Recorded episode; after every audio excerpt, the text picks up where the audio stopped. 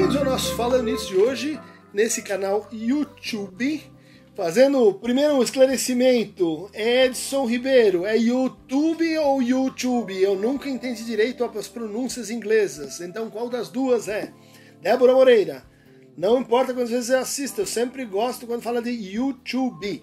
Então, gente, eu estou na Inglaterra, eu tenho alguma noção sobre inglês, isso não é um erro de pronúncia.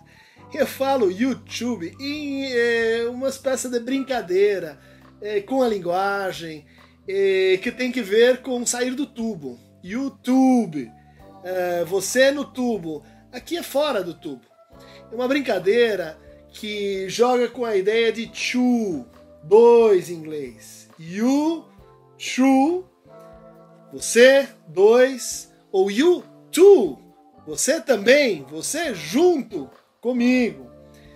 U2 é também o nome de um conjunto que minha geração apreciava muito, Bonovox, no vocal, chamado U2, que é também uma referência ao Unterboot, é o submarino alemão, é uma referência ao meu passado familiar.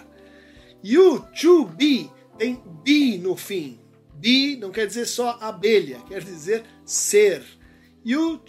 U2B, você um ser dois, um ser duplo, um ser dividido, como quer a psicanálise, como quer a teoria do narcisismo. Então, gente, vamos parar com essa mania de querer regular a linguagem dos outros.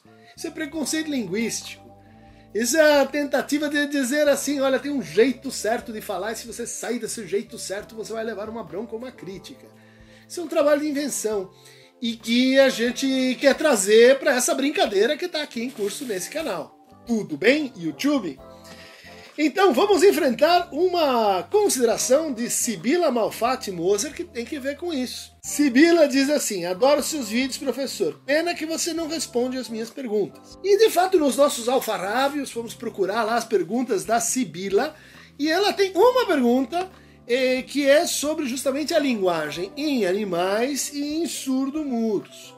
Nós fizemos um vídeo aqui, o Bully vai pôr uh, na aba do canal, sobre uh, surdo-mudo. E então eu queria responder a você, Sibila, nome sim grego, uh, essa questão tão uh, recorrente que é assim.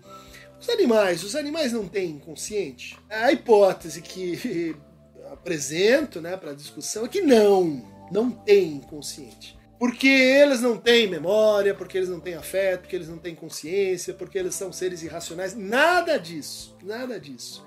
Eles só não têm inconsciente porque eles não falam. Se eles falassem, teriam inconsciente. O inconsciente é um efeito da relação de fala. Tudo que vem junto com a relação de fala seja uma comunidade de falantes, uma língua, um certo sentido específico para a linguagem.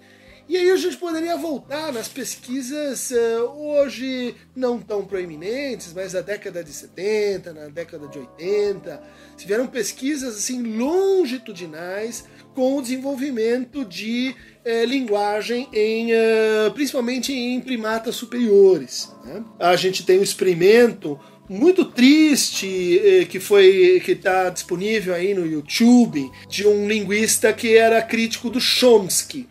Então o que, que ele fez? Ele criou um pequeno uh, chimpanzé e chamou ele de Chimsky. E ele tentava mostrar como o Chimsky, criado entre humanos, poderia então adquirir propriedades assim do ser falante e, consequentemente, ter um inconsciente. É uma pesquisa que mostra assim, os horrores da ciência por dentro, do que, que acontece com o Chimsky quando para o financiamento e então ele tem que ser desligado dessa família e que ele nitidamente sente efeitos assim do, do desapego, uh, da ausência, uh, da, da, ele deprime, a gente vê isso no, no, no, no filme, ou seja, não é que os animais não sofram, mas a experiência não deu muito certo do ponto de vista da sua hipótese fundamental, que era assim, eu vou desenvolver a linguagem no sentido da fala ou de algum modo de comunicação equivalente à fala, uma linguagem de sinais, por exemplo, nesse macaco. Essa experiência também não uh, concorda com uh, uma outra experiência conduzida pelo casal Garner, que fez a criação então de um macaco, o Joshua, e que desde pequeno ele foi ensinado a usar uh, fichas para pedir uh, coisas e comunicar uh, demandas. Bom, o que, que essas pesquisas mostraram para gente? Né? Que os animais têm linguagem, mas a linguagem dos animais em estado de natureza, estado assim, é, é, no seu ecossistema, ela é uma linguagem que apresenta algumas diferenças com a linguagem humana.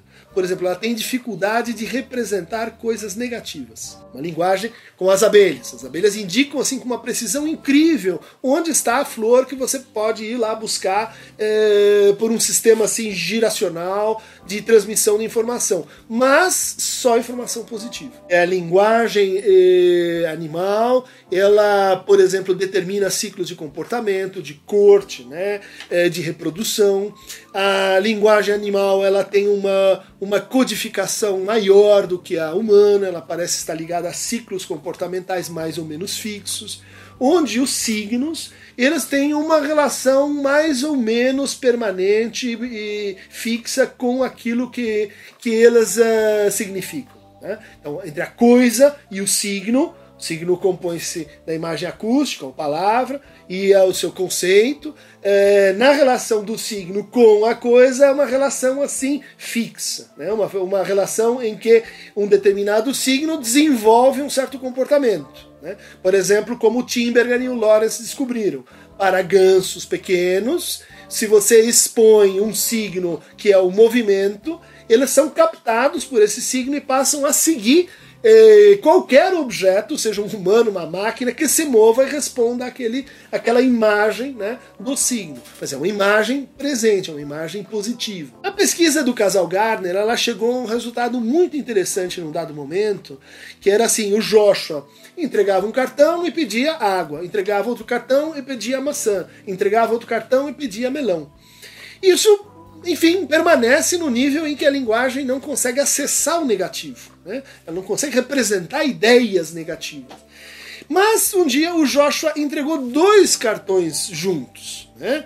o cartão de água e o cartão de maçã. E eles ficaram assim: o que, que ele quer com esses dois cartões? Ele quer água ou ele quer maçã? Ah, ele quer um watermelon, né? ele quer uma melancia. E ele produziu algo que é bastante incomum para linguagens animais, que é uma metáfora.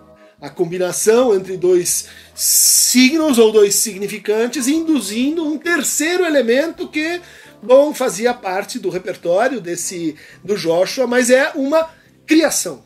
Isso é muito importante, é muito característico da linguagem humana, né? o seu poder de metáfora, o seu poder de metonímia, que são dois modos de ação da negatividade que o Lacan explorou uh, muito fortemente para caracterizar o inconsciente como o discurso do outro, como o lugar de onde eu recebo minha própria mensagem de maneira invertida, mas justamente porque eu consigo inverter, inverter é uma operação de negação. É uma operação de translação de quem é que fala e quem é que escuta. É uma operação em que eu consigo me escutar além de mim mesmo, ali onde eu não me reconheço, no meu sonho, no meu xiste, no meu ato falho. Né?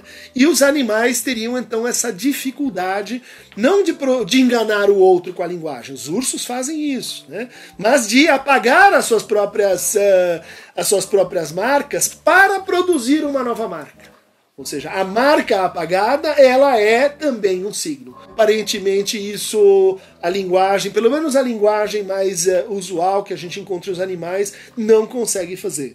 Outra característica importante é que a linguagem humana ela se transmite. Cada nova criança tem que aprender, tem que passar por esse processo de aquisição de linguagem, e por isso a linguagem se especifica em línguas. Bom, a linguagem, quando a gente consegue passar para os animais, ela assim se transmite, mas se transmite de uma forma um pouco precária. Né? Ela se transmite por algumas gerações, depois se interrompe, ela não se generaliza. Né? É o caso dos macacos na ilha de Sakhalin, norte de Japão, que aprenderam a lavar as batatas que tinham caído de um cargueiro, uh, que estavam uh, uh, com areia, antes de comer as batatas. As batatas ficam mais gostosas. Eles ensinavam os seus filhos, os seus descendentes, a lavarem a batata. Então você tem aí um processo de, de transmissão por uso de linguagem, né? por por aproximação e, e, e mimese. Mas é, isso vai assim acaba se perdendo ao longo do tempo porque não se generaliza. Né? É um comportamento relativamente isolado, né? como